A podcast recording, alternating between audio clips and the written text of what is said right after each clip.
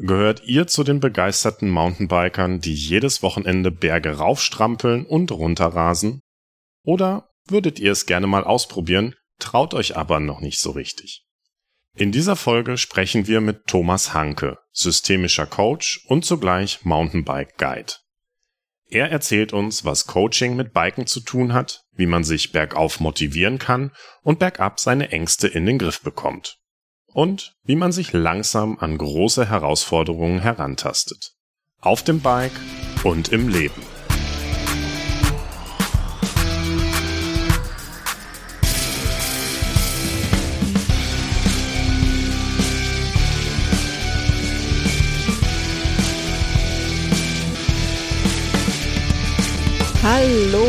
Herzlich willkommen zu unserem Podcast Irgendwas mit Sport mit Bell und Anselm. Ich bin Bell. Ich bin Anselm, hallo.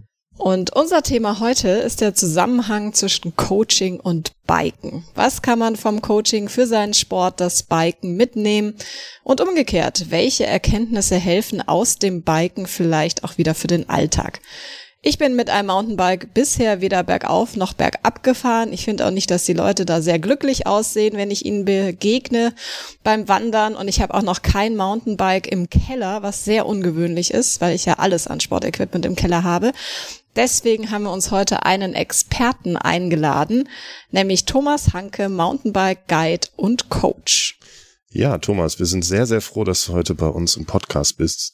Hm, wie du über dich selbst schreibst, um dich kurz vorzustellen, dein Lebenslauf Abi, Zivi, Schreinerlehre, Studium und Deswegen haben wir dich heute eingeladen, Bike Guide in Rosenheim. Später hast du als ähm, im Projektmanagement für verschiedene Projekte hier in München gearbeitet und ähm, das ist ganz spannend, weil wir haben einen Thomas kennenlernen dürfen, der doch sehr viele unterschiedliche Facetten besitzt. Zum einen als, ähm, wie du dich bezeichnest, Life- und Business Coach. Ähm, hilfst du ähm, heute unter dem Motto Find Your Inner Hero Leuten dabei, ihren Traumjob zu finden, Life Balance zu leben, Sinn im Job zu entdecken und ihre Power zu entwickeln. Deine Power können wir unter anderem auf großen Bühnen bestaunen, wenn du dich von Thomas in den Musiker Tom verwandelst. Zum Auspowern fährst du gerne mit dem Bike in die Berge, bergauf und bergunter. Als Bike Guide gibst du dein Wissen auch an andere weiter. Wir freuen uns sehr, dass du heute bei uns im Podcast bist und wollen genau darüber reden, was wir von dir als Coach vom Biken mit in unseren Alltag nehmen können. In dem Zusammenhang finde ich spannend, was du auf deiner Homepage schreibst. Da steht, Hindernisse wirken oft als unüberwindbare zehn Meter hohe Mauern. Du stellst aber auch die Frage, sind sie das wirklich? Alles, was du brauchst, sagst du, sind die richtigen Methoden, das Hindernis zu überwinden. Wir finden zusammen deine Superkraft, um gestärkt deinen Weg zu gehen. Thomas, das Thema Superkraft. Was ist denn deine Superkraft? Hm, spannende Frage. Ich denke, dass Gelassenheit einer meiner Stärken ist und das vielleicht sich auch als Superkraft ja mehr oder weniger verkaufen lassen kann. Ich sag mal so, Superkraft ist jetzt für mich jetzt nicht das, ich kann durch Wände schauen oder ich kann äh, einen LKW mit einer Hand hochheben oder irgendwas. Das geht mir eher auf der auf der menschlichen Ebene, mhm. Mm, dass ich halt eine eine Fähigkeit besitze, die vielleicht nicht jeder hat. Und das ist für mich eine eine persönliche Superkraft. Und das ist ähm, so definierst du Superkraft und da inspirierst du Leute und dabei unterstützt du Leuten, ihre Superkraft zu entdecken und diese dann zu fördern und im Alltag umzusetzen. Ja, ja, kann man gut, gut umschreiben. Ähm, überleg einfach mal, welche, also was, was macht einen Superhelden für dich zu einem Superhelden? Ja, ist bei mir ähm, schwierig. Äh, das Thema Superhelden war bei mir immer ein bisschen außen vor. Ah, okay. Wenn ich an Superhelden denke, wen habe ich denn da? Tatsächlich, ich habe Asterix im Kopf. Mhm. Mhm. Das war für mich der Superheld, wenn er seinen Zaubertrank getrunken hat. Also ich finde, du hast die klassischen Superhelden wie Superman, Iron Man und wie sie nicht alle heißen. Ja. Hm, Du hast aber auch Superhelden wie Deadpool. Ich weiß nicht, ob du Deadpool kennst. Das ist so der, der Anti-Superheld, der so ein bisschen chaotisch ist, aber irgendwo eine gute Seele hat und den Menschen, Menschen auf seine Art und Weise, am besten mal in den, in den Film reinschauen, Hm. lohnt sich echt, sehr witzig. Mm. Und so ist für mich das Wort Superkräfte definiert, also eher, eher als, als Vorbild oder mh, zum Beispiel Anselm, ich bewundere deine Stimme. Für mich ist deine Stimme eine Superkraft. Mh, Und das das was ist, was andere Leute nicht haben, was du aber hast. Okay. Und dahingehend dann sich dessen erstmal bewusst zu werden, was habe ich eigentlich für eine Superkraft und wie setze ich die dann ein, um die Welt zu verbessern. Zum einen die Welt zu verbessern, zum anderen halt für sich einen Job zu finden oder äh, ja eine Motivation zu finden, dass ich halt eine eine Tätigkeit habe, die mich motiviert und auch langfristig erfüllt. Ja, wunderbar. Eine Tätigkeit, die dich ja offensichtlich motiviert und deswegen sind wir heute zusammengekommen, ist das Thema Biken. Du bist ja selbst ambitionierter Biker, gibst auch gerne dein Wissen anderen Leuten als Bike Guide weiter. Kannst du uns kurz mitnehmen, wie du zum Biken gekommen bist und warum du dich dann entschieden hast, auch als Bike Guide da weiterzumachen? Biken fing bei mir an in meiner Kindheit. Ähm, klar, das erste Rad mit Schitzrädern und so weiter. Ich glaube, da müssen wir nicht drüber reden. Das hat im Prinzip jeder durch. Mm, Ich kam dann schnell auf den Gedanken, ich möchte gerne Kunstrad fahren. Ich hatte irgendwo im Fernsehen gesehen, Leute, die auf dem Hinterrad fahren, die ähm, irgendwo drüber springen und ja, meine Eltern waren von dem Gedanken nicht so begeistert. Und so kam ich zum Radball. Also kann man sich, kann man sich Das habe ich noch vorstellen. nie gehört. Radball. Was wäre ist Radball? auch eine weitere Sportart für Absolut. dich, Bell. Ja, Ball Mhm. habe ich schon. Ra ja, Rad auch. Stell dir vor, du hast ein Handballfeld und du spielst zwei gegen zwei, beide auf einem Fahrrad. Das Fahrrad hat keinen Leerlauf, das heißt, du trittst immer mit und bremst auch durch, ja, im Prinzip, dass du einfach die Pedale stehen lässt, beziehungsweise langsamer trittst. Die Räder haben den Vorteil, du kannst damit auf der Stelle stehen bleiben, du kannst dich ausbalancieren und ähm, du spielst dann im Prinzip zwei gegen zwei und ähm, spielst mit dem Vorderrad oder dem Hinterrad den Ball ins gegnerische Tor. Also das heißt, ich werfe nicht den Ball und fahre freihändig und wir passen uns den Ball zu, sondern mit meinem Vorderrad schiebe ich den Ball, also ich wahrscheinlich nicht ins Tor, aber so der Radballer unter uns dann schon. Genau, du kannst im Prinzip, wenn du im Tor stehst, darfst du den Ball mit den Händen abfangen. Das heißt, mit dem Vorderrad kannst du durchaus auch einen Ball in die obere Ecke des Tores schießen. Und da kannst du den Ball quasi abfangen mit den Händen, aber sobald du den Ball berührst mit den Händen, musst du einmal hinter die Torlinie, wie heißt das, hinter die Feld, Feldlinie hinterm Tor einmal durchfahren und erst dann darfst du wieder am Spiel teilnehmen. Spannend. Ich habe noch niemanden kennengelernt, der das gespielt hat. Ich wusste noch nicht mal, dass es diese Sportart gibt, aber das ist ja auch so spannend. Und dann hast du dir irgendwann gedacht, so, jetzt habe ich alle Tore dieser Welt geschossen, jetzt brauche ich eine neue Herausforderung, oder? sagen wir mal so, in diesem Sportart war, war ich nie so richtig erfolgreich mm, und bin dann relativ schnell dann zum BMX-Fahren gekommen. Vom ersten Taschengeld BMX gekauft, dann konnten meine Eltern jetzt auch nicht mehr sagen, ja, okay, wir finanzieren das jetzt nicht mehr. Und dann vom BMX zum Mountainbiken und dann ähm, ja bin ich im Prinzip dann, ich bin in Hildesheim aufgewachsen, äh, also Ecke Hannover, Niedersachsen und dachte schon da, ich bin, bin jetzt krasser Mountainbiker. Ich fahre auf Trails und ähm, ja, 2017 kam ich dann zum Studium nach Rosenheim und stand dann dort mit meinem Mountainbike, ein, ein Hardtail mit Federgabel, ein Cannondale F600 mit 80 Millimeter Federweg, ähm, stand ich am Wendelstein auf meinem ersten alpinen Trail. Ich habe mehr geschoben und geflucht, als ich gefahren bin. Und bin trotzdem dran geblieben und jetzt so nach 14 Jahren müssten es dann jetzt sein, ist dieser Trail am Wendelstein einer meiner Lieblingstrails. Das heißt, Thomas, man kann sagen, okay, dein, dein, dein, die Technik dieses Rad zu beherrschen, das, das sind schon mh, mm, Grundlagen, die du dann aus dem Radball mitgenommen hast. Weil ich kann mir schon vorstellen, dass man da dann ja lernt, so dieses Gleichgewicht halten, Balance zu halten und hast das dann einfach immer weiterentwickelt, bis du dann halt tatsächlich am Wendelstein standst und das auch irgendwann erfolgreich gemeistert hast, diese Herausforderung. Das heißt, in, in diesem Podcast, wenn wir über Biken reden, dann reden wir über das Alpine mit dem Mountainbike, Berge hochfahren, Berge runterfahren, Trails fahren.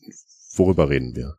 Ähm, wir können gern weiter auch ausholen into über dem, was, was wir reden. Wenn du jetzt mich fragst, was meine Passion ist beim Mountainbiken, ich fahre gerne auf ja, Forststraßen hoch, ähm, um dann auf schmalen Trails runterzufahren. Jetzt die nächste Frage, was sind schmale Trails? Was ist da in meinem Kopf? Es sind ja so Küchentuch, Gästehandtuch, breite Wege, die meist von Wanderern genutzt werden. Also da wird mir ja schon beim Zuhören schlecht. Ähm, also ich, ich muss ja, ich muss da jetzt mal einhaken, ja. Also wenn ich wandern gehe, dann kommen ja immer so Mountainbiker an mir vorbei, ähm, hochrot im Gesicht, also die ungefähr genauso schnell fahren, wie ich gehe. Also die, die sehen nicht glücklich aus, wenn sie da auf dem Weg nach oben sind. Und wenn ich die dann auf dem Weg nach unten treffe, wo ich sie natürlich dann beneide, weil sie ja viel schneller unten sind als ich, aber da packt mich ja so das nackte Grauen, ja, wenn die da so diese, wie du sagst, Handtuchbreiten Trails irgendwie runterrasen, über die Wurzeln springen und so. Ähm, also ich glaube, ich würde weder hoch noch runter kommen. Ähm, was ist daran so geil? Warum machst du das? Erklär es mir. Nimm mich mit. Mm, beim Wandern, also ich fange mal anders an. Beim Wandern stört mich das Runterlaufen. Ich mag es sehr gern hochzulaufen und den, den, den Gipfel zu erleben. Und dann ist für mich die Wandertour eigentlich gelaufen. Ähm, weil es mir tun irgendwann die Knie weh und irgendwie das, das macht mir einfach keinen Spaß.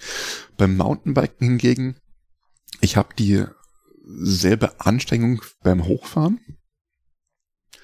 Ich habe einen Wahnsinnsradius, den ich abdecken kann. Also einen viel, viel größeren Radius als beim Wandern. Ich sehe viel mehr. Ich kann mit einem Mountainbike, kann ich, ähm, ja, bei einer Abfahrt kann ich oben irgendwo auf 3000 Höhenmeter starten und kann im Prinzip die, diese einzelnen, ähm, ja, ich, ich starte oberhalb der Baumgrenze, dann kommen irgendwann die ersten Grasbüschel, dann kommen die ersten Latschenkiefern, dann bin ich unten im Wald, bis ich unten im Tal ankomme. Und das ist dieser, zum einen dieser, dieser größere Radius, den ich im Prinzip abdecken kann. Und zum anderen begeistert es mich einfach dieses Fahrrad so zu beherrschen, dass ich sicher solche Wege, die dir jetzt das kalte Grausen ins Gehirn rufen, auch runterfahren zu können. Es ist eine, eine technische und körperliche Beherrschung, die mich einfach fasziniert. Und nicht dieses, ja, dieses Runterknallen ohne Rücksicht auf Verluste. Hm, die eigene Komfortzone zu kennen, äh, zu wissen, was kann ich mir zutrauen. Man muss ja auch mal bedenken, ähm, wenn ich jetzt irgendwo stürze und im schlimmsten Fall äh, eine Rettung brauche, wir sind ja nicht in der Stadt, wo innerhalb von 10, 15 Minuten der Sanker vor der Tür steht, sondern ich lieg da vermutlich schon eine Dreiviertelstunde, bis jemand kommt. Und mit dem Gedanken, mit dem Sicherheitsgedanken und mit der Herausforderung umzugehen, finde ich einfach faszinierend. Das heißt, wie würde ich jetzt da als Anfänger rangehen? Also ich finde, was man ja ganz oft so vergisst, wenn man Profisport anguckt, ist, äh, die haben ja auch mal klein angefangen. Ja, also wenn ich jetzt Skispringen gucke, dann denke ich mir so, wow, also ich würde mich nicht trauen, da diese Flugschanze runterzufahren. aber die fangen ja nicht so an. Ne? Die, die fahren halt ein Mini-Hügelchen runter und das machen sie halt 800.000 Mal und wenn es klappt, dann kommt der nächstgrößere Hügel. Also du würdest mich ja jetzt als Anfänger nicht ähm, auf den Mount Everest stellen äh, so und sagen, Bell, jetzt äh, viel Spaß, wir sehen uns unten, ja, sondern du bist ja auch als Bike Guide, äh, Bike Guide unterwegs. Hm, wie wie starte ich denn da? Was kannst du mir da mitgeben? Du hast gerade schon den Mini-Hügel angesprochen. Thema Skifahren finde ich eine total tolle Analogie.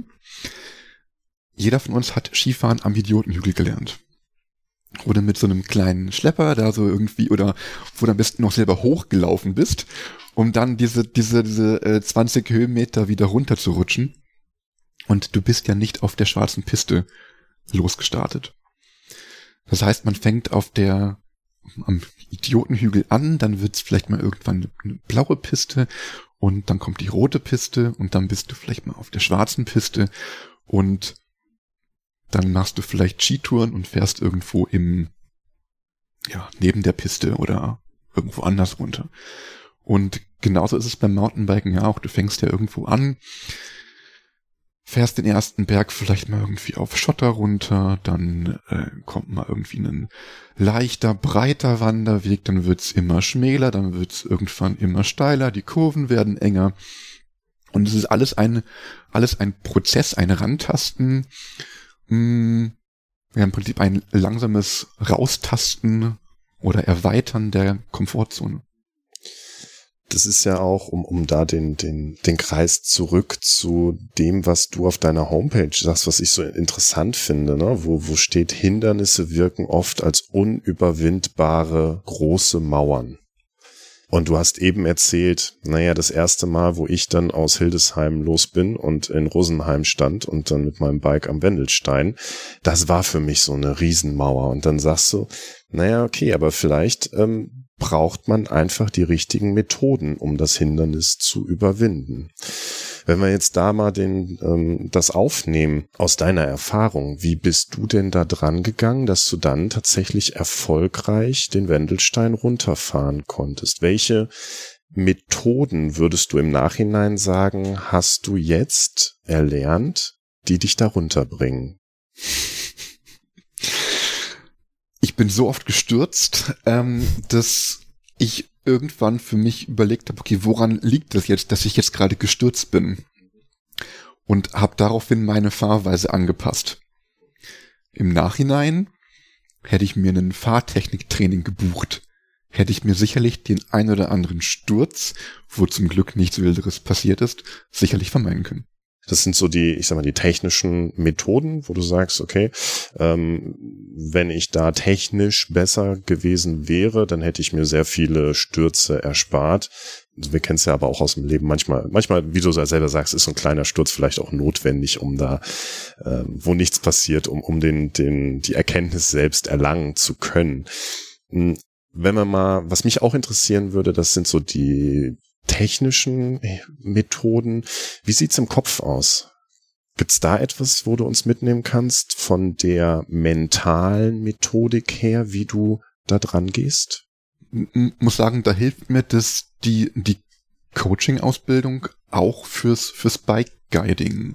Also zum Beispiel, wenn ich mit einem Teilnehmenden ähm, vor einem Hindernis stehe, stehe und da eine gewisse Blockade ist, diese Stelle zu, zu fahren, zu überrollen, mache ich es oft so, dass wir einfach mal das Rad abstellen und zu Fuß dieses Hindernis durchschreiten. Also im Prinzip mal weg vom Bike rein in die Komfortzone. Wir alle laufen seit äh, vermutlich über 30 Jahren äh, zu Fuß durch die Welt. Und da ist es oft einfacher, ja, Hindernisse zu Fuß zu, zu überschreiten. Das heißt, wir laufen einmal durch das Hindernis, schauen uns an, okay, wo, wo fahren wir? Fahren wir links vom Stein? Fahren wir rechts vom Stein?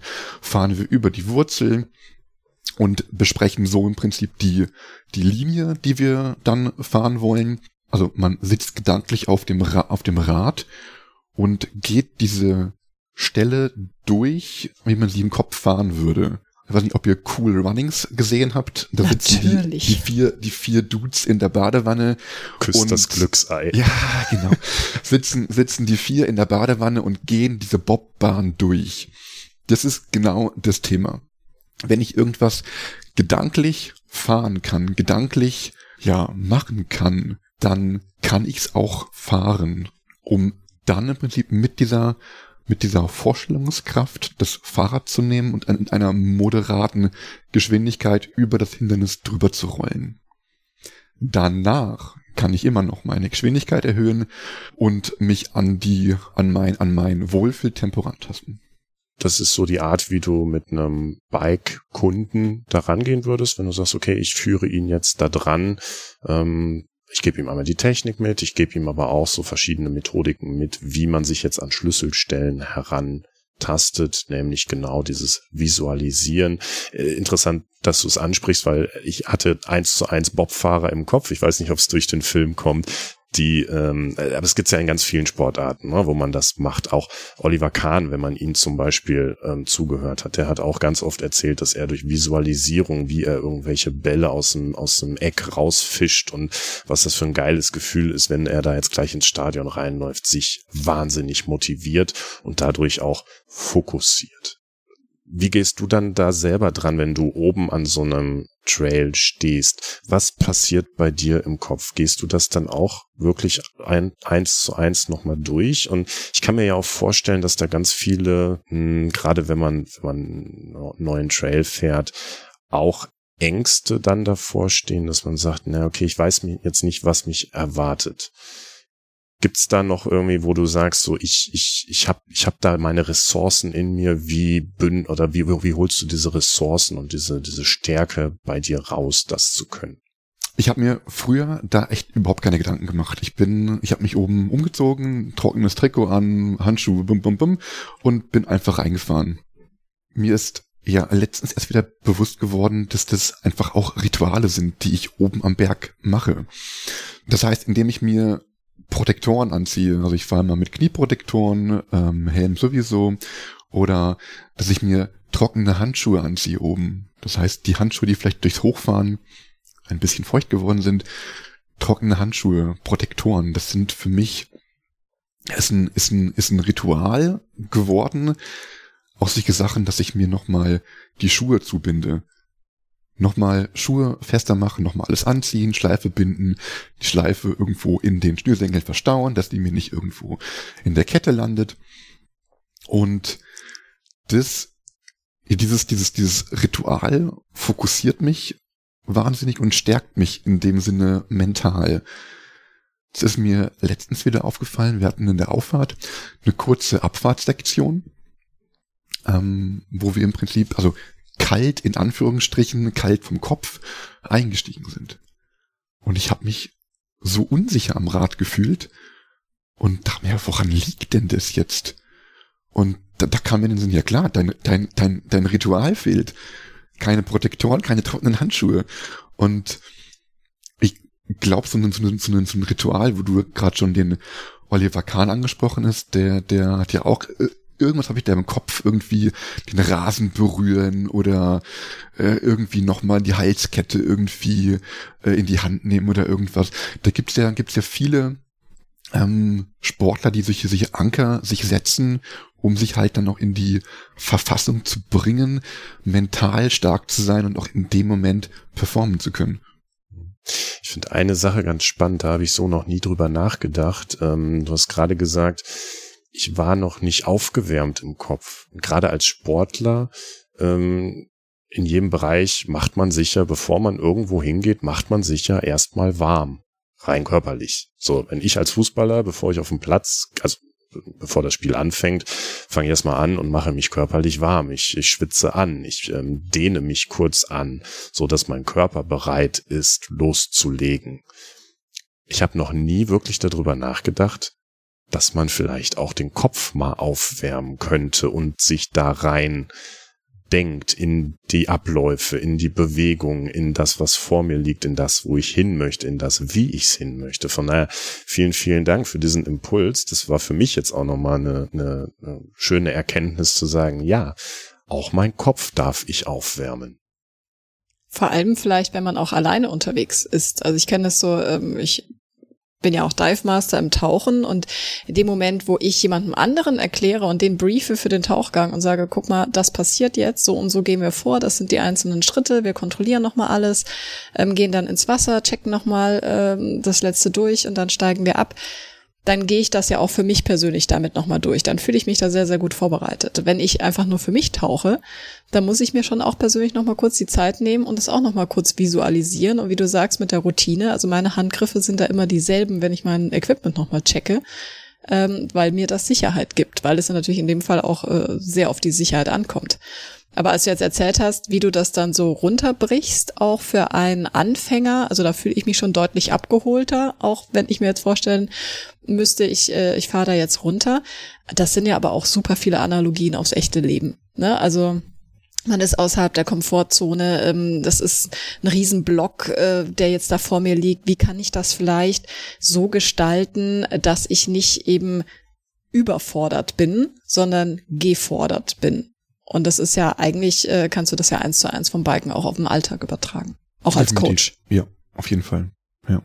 Auch wenn wir mit den Teilnehmenden beim Biken, wir steigen ja nicht irgendwo im Gelände ein. Das heißt, wir brechen es runter, wir starten am Parkplatz mit der Fahrtechnik. Also wir haben so einen Schotterplatz, wo erstmal gesagt okay, wie sitze ich auf dem Rad? Ähm, Thema Schwerpunktverlagerung. Man kennt es auch vom, vom, vom Skifahren. Bin ich zu weit hinten? Bin ich zu weit vorne, fährt sich irgendwie nicht so wirklich komfortabel. Und da im Prinzip rein, also in die Basics reinzusteigen, die Basics wirklich auf einem, auf einer Fläche zu erlernen, wo man sich wohlfühlt, wo keine, keine Gefahr von ausgeht. Ähm, Thema Bremsen, Thema Kurvenfahren. Ähm, wie verhalte ich mich auf einem Hindernis? Was ist, wenn eine Wurzelpassage kommt?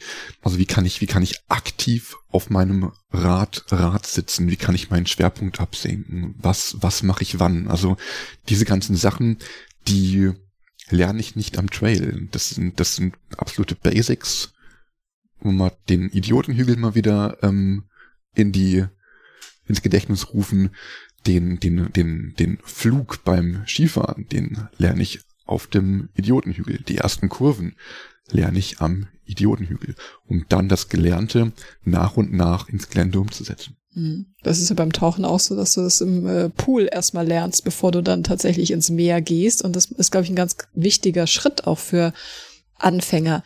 Jetzt haben wir ja ein paar Mal darüber gesprochen, wie komme ich den Berg runter. Aber um ihn runterzukommen, muss ich ja erstmal raufkommen. Also wie komme ich rauf? Ne? Weil das klingt ja auch immer vielleicht simpel. Ähm, ich fahre halt hoch aber da braucht man ja auch einiges an Motivation, wenn ich da irgendwie, weiß ich nicht, bei der ersten Kehre stehe und ich habe irgendwie noch, so wie bei Alpe d'Huez bei der Tour de France, irgendwie noch 33 Kehren vor mir zum Gipfel. Also ich äh, könnte mir da schon vorstellen, dass ich da dann auch mal absteige und schiebe, weil ich mir denke, boah, da, da komme ich nicht hoch. Absteigen und schieben ist ja jetzt auch nicht schlimm. Ja, das hängt dann immer mit dem eigenen Anspruch zusammen, den man dann vielleicht hat.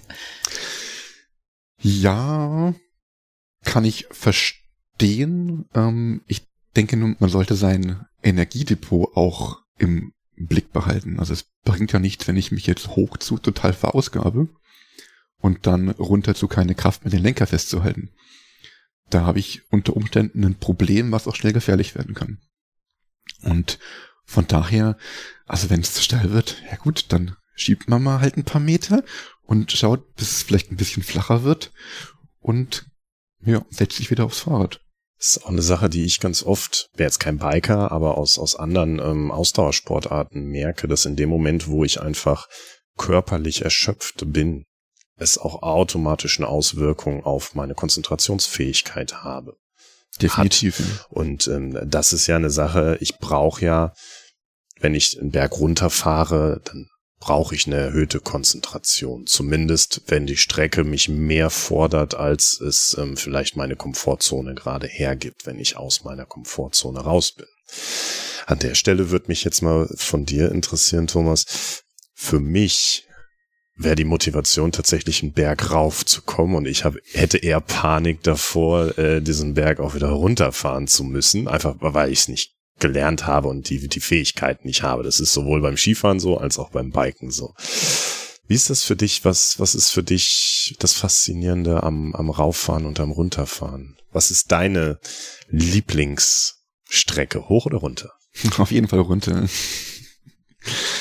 Also, ich finde das Hochfahren extrem entspannend, einfach mal die Gedanken loszulassen oder mal die Gedanken schweifen zu lassen. Meistens denke ich auch einfach an gar nichts beim Hochfahren. Und das gibt mir gerade so in so in so in so stressigen Zeiten ja eine wahnsinnige Erdung wieder zurück zur ah, ja zu einem gesettelten Gedanken. Hm, wenn ich mir jetzt vorstellen würde, ich würde jetzt nur in irgendwelche Bikeparks fahren und mit dem Lift hoch, mit dem Bike runterknallen, das wird mich auf Dauer nicht befriedigen. Das ist schon irgendwie diese, diese, diese Komponente, das Hochfahren, das schon ein bisschen quälen und auch mal fluchen. Und dann dieses Erfolgserlebnis oben zu stehen, am besten mit Gipfel, vielleicht das Rad sogar noch ein paar hundert Höhenmeter getragen zu haben, um dann am Gipfel zu stehen, den, den Weitblick zu haben, ähm, oben einmal abzuklatschen, entspannt sich hinzusetzen, eine Brotzeit zu machen und sich dann daraufhin ja die angesprochenen Rituale durchzuführen und dann in den spaßigen Teil der ganzen Geschichte einzusteigen. Also beim Thema Brotzeit hattest du mich und äh, beim Thema Lift. Ich kann mit dem Rad im Lift hochfahren. Ist ja sensationell ist so ein bisschen die Analogie auch zum, zum Skifahren, wie du sagst. Ne? Ja, also, ganz genau, ganz genau. Ähm, manche sagen, ich habe einen tierischen Spaß daran, äh, mir jetzt die schwarze Piste runter zu stürzen, aber irgendwie muss ich auf den Berg hochkommen, dann setze ich mich halt in den Lift und das ist total super, da oben ähm, im, in der Sonne zu sitzen, überall Pulverschnee um mich drumherum und ich habe noch einen Keks, den ich esse und dann geht's runter und ein Après-Ski. Und manche sagen halt, naja, für mich ist der Entspannungsfaktor dabei auch mit meinen Tourenschienen da hoch hochzulaufen in den entlegensten ähm, Winkeln, wo sonst vielleicht keiner hinkommt. Das ist für mich auch ein Teil der Entspannung. Und das Add-on ist dann noch, wenn ich dann da noch runterfahren kann. Und wenn ich das jetzt so bei dir raushöre, dann ist das recht, recht ähnlich, dass du sagst, so das Hochfahren nutze ich auch, um einfach mal auf andere Gedanken zu kommen, vielleicht Gedanken zuzulassen, die im Alltag vielleicht auch gar nicht so da sind, weil ich immer in meinem eigenen Trott bin, in dem Alltag, in dem ich manchmal gefangen bin, ähm, in den Routinen des Alltags und bei so einer körperlichen Anstrengung, da können dann plötzlich Gedanken frei werden und ich hab, muss ja erstmal nichts anderes machen als trampeln, um da hochzukommen und da ist sehr viel Potenzial für Gedanken, die sich vielleicht lösen können. Sehr schön zusammengefasst, Anselm.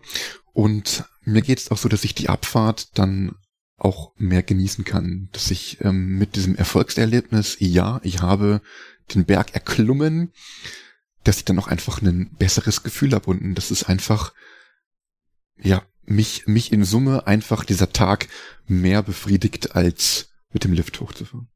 Da muss ich ja jetzt nochmal das Thema E-Bike ins Spiel bringen. Ähm, es gibt ja jetzt auch E-Mountainbikes. Ich habe letztens mal eins ausprobiert, aber nur äh, auf einem flachen Asphalt und fand das schon ziemlich abgefahren. Ich dachte mir, als ich die verschiedenen Stufen eingestellt habe, dachte ich mir, ja, so krass ist es ja gar nicht, die Unterstützung. Dann habe ich sie ausgestellt und dachte mir so, mein Gott, ist das anstrengend, ohne Unterstützung zu fahren, weil die auch so dicke, schwere Reifen haben. Wie stehst du zu diesem ganzen Thema auch vielleicht so aus Coaching-Sicht oder aus, aus Bike-Guide-Sicht, wenn jetzt jemand zu dir kommt und sagt, so, äh, ich möchte das Ganze mit dem E-Mountainbike machen, sagst du, geil, weil bevor du gar nicht fährst, fährst du mit dem E-Mountainbike hoch oder sagst du so, wow, ist es vielleicht auch so ein bisschen, dass man sich da schneller überschätzt, wenn man mit so einem E-Mountainbike unterwegs ist. Beim E-Bike scheiden sich auf jeden Fall die Geister. Ähm, ich bin der Meinung, dieses E-Bike ist ein, ist ein super Hilfsmittel für ja, Personen, die mit dem normalen, ba dem, mit dem normalen Mountainbike nicht mehr die, die Strecken erreichen können um, um da nochmal dieses Bergerlebnis nochmal auch zu fühlen und zu unterstützen. Hm.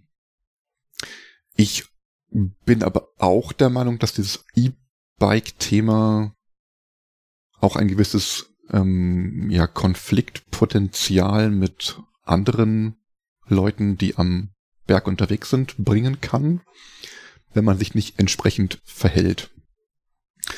Mm, also mit dem E-Bike oder mit dem E-Mountainbike, man kann Wanderwege hochfahren. ist irre. Ähm, du trittst und trittst und trittst und fährst Stufen hoch, fährst über Steine und also Wahnsinn.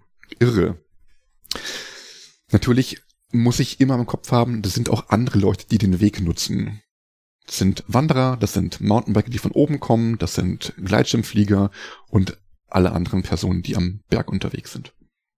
Und da muss ich halt auch immer im Blick haben, dass ich, dass ich ja auf Leute achte, dass ich auf die Natur achte. Also im Prinzip ist beim normalen, beim, beim Biobike ähm, ja genauso. Und da muss ich auch schauen, dass ich halt beim Runterfahren, dass ich halt immer bremsbereit bin, dass ich halt nicht irgendwie äh, die, die großen Bremsspuren in den Weg reinflüge. Also Thema naturverträgliches Fahren und Thema Achtsamkeit ist da bei mir großer Fokus.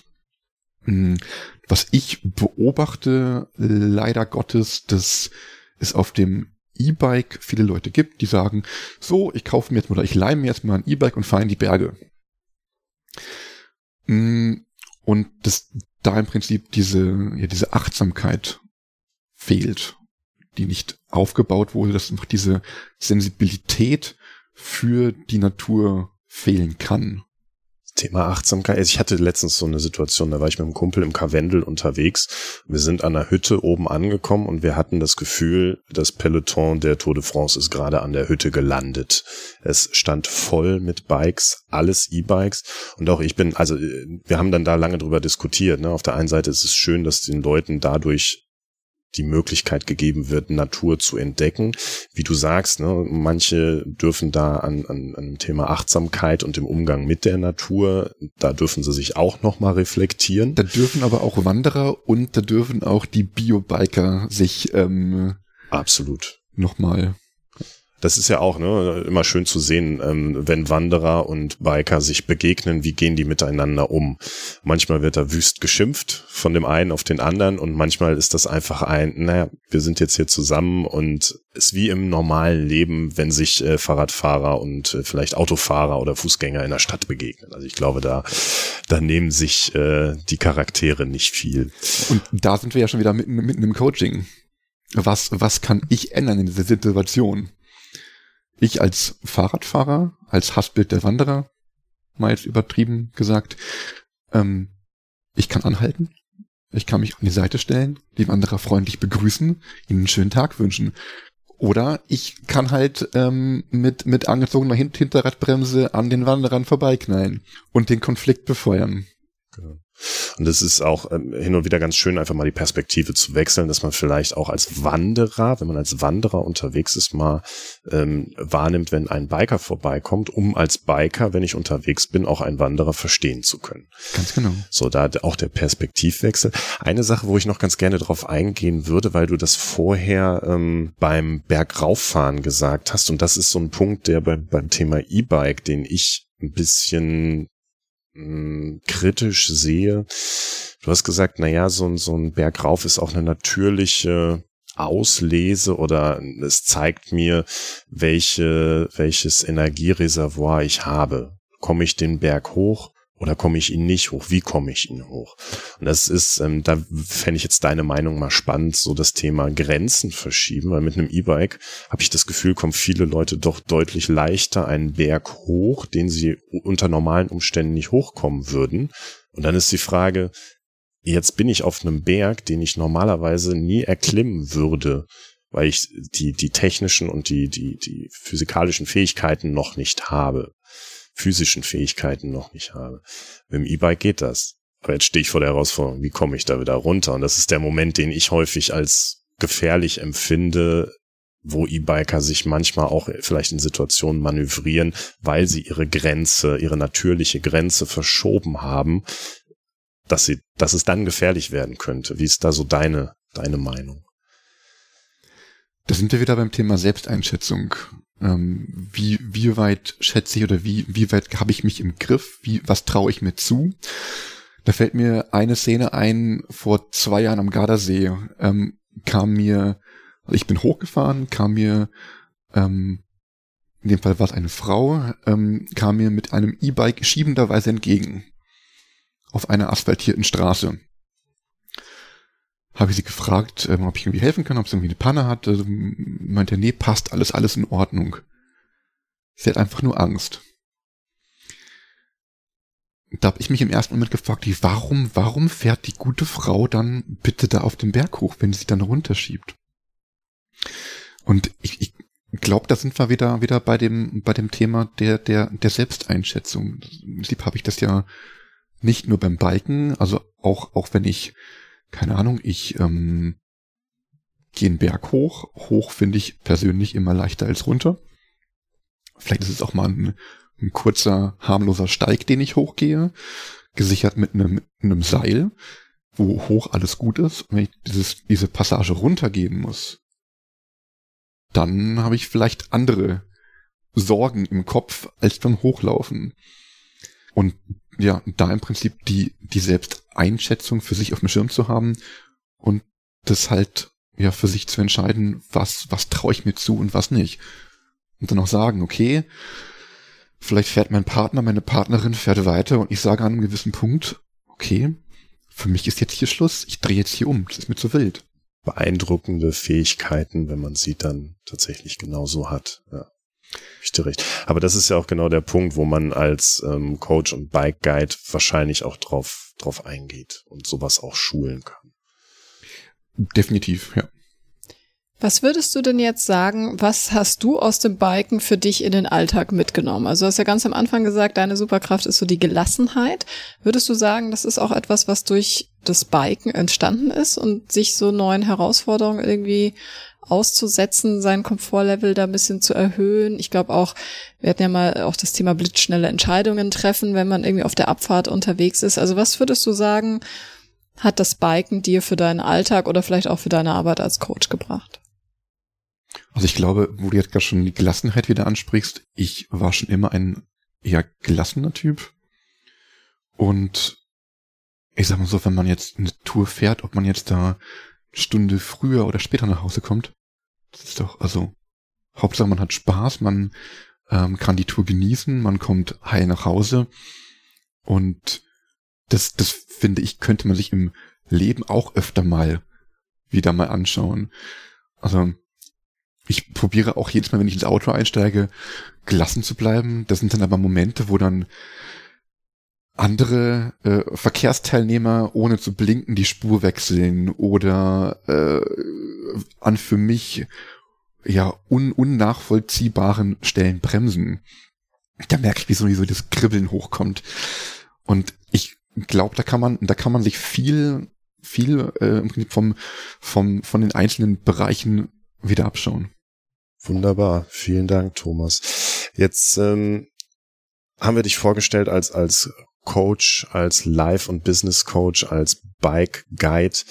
Wenn Leute jetzt aufmerksam geworden sind und sagen, hey, das fände ich total cool, ich würde mich auch gerne mal vom Thomas dahingehend ähm, coachen lassen, sei es auf dem Bike oder äh, im Sessel oder wie auch immer. Wie kommen die Leute mit dir in Kontakt? Wie finden sie dich? Am besten über meine Homepage ähm, das ist www.yourinnerhero.de, alles zusammengeschrieben. Vermutlich habt ihr in eurem Podcast auch so eine, so einen Beschreibungs... Packen wir in die Show Notes rein. Show Notes hieß es, genau, danke. Mhm, ansonsten einfach mal Thomas Hanke, Coach München bei Google oder anderen Suchmaschinen eingeben, findet man mich entweder auf äh, ja im im World Wide Web beziehungsweise in den Social Media Kanälen äh, Xing, LinkedIn und Instagram findet man mich über die Suche. Schreibt mich gerne an. Connectet euch mit mir. Also vielleicht müssen wir doch mal irgendwann eine Bike-Tour machen. Also ich habe noch nicht das Equipment. Bei mir ist immer so, ich kaufe erst das Equipment und dann mache ich die Sportart oder vielleicht auch nicht. Aber so ein bisschen angefixt hast du mich jetzt schon, äh, was das Mountainbiken angeht. Und das ist gar nicht so einfach, weil Mountainbiken bei mir wirklich aktuell nicht auf der Liste stand an Sportarten. Aber wir haben noch drei Fragen an dich, die jeder Gast von uns bekommt, Thomas. Deswegen, äh, Sport ist für mich. Sport ist für mich, es klang ja schon gerade ein bisschen an, für mich ist Sport ein Ausgleich zum Alltag, also einfach mal nichts denken, die Gedanken schweifen lassen. Wir hatten es vorhin schon beim Hochfahren und natürlich ein netter Nebeneffekt, die Gesundheit natürlich. Oh ja. Thomas, meine nächste persönliche Herausforderung im Sport ist. Hm. Da muss ich ehrlich sagen, ich habe keine Herausforderung im Sinn. Also ich bin früher öfter mal Rennen gefahren, also Mountainbike-Rennen gefahren und das reizt mich so überhaupt gar nicht mehr. Also mir geht es im Sport vermehrt um den Spaß an der Sache, einfach mal eine gute Zeit mit Freunden verbringen und ja, vielleicht wäre das eine persönliche Herausforderung, mal einfach mal öfter mit, mit dem Bike und guten Freunden mal in die Berge zu fahren. Mhm. Wir haben ja heute viel über Impulse gesprochen. Ein paar hast du ja schon genannt, aber vielleicht kannst du auch die wichtigsten nochmal so ein bisschen zusammenfassen am Ende dieser Folge. Einen Impuls, den ich anderen weitergeben möchte, ist nicht aufgeben. Wenn ihr Bock habt, irgendeine Sportart zu machen, dann macht sie. Bleibt dran und äh, nähert euch mit kleinen Schritten zu einem vielleicht größeren Ziel, was ihr im Kopf habt. Wunderbar. Das sind schöne Schlussworte. Vielen Dank, Thomas, dass du bei uns im Podcast warst und uns die Einblicke mal in eine Welt gegeben hast, die, ich glaube, da kann ich für uns beide sprechen, ähm, uns doch sehr, sehr fremd sind und wahrscheinlich auch vielen Zuhörern von uns fremd sind, aber doch sehr, sehr viele Analogien bietet, wo man sagt, da kann ich was mit in den Alltag nehmen. Vielen Dank, Thomas. Sehr gerne. Ich freue mich auf unsere nächste gemeinsame Bike-Tour. Genau, und wir freuen uns dann, wenn wir euch auch beim nächsten Mal wieder im Podcast hören, wenn es heißt irgendwas mit Sport mit Bell und Anselm. Bis dahin, ciao. Ciao.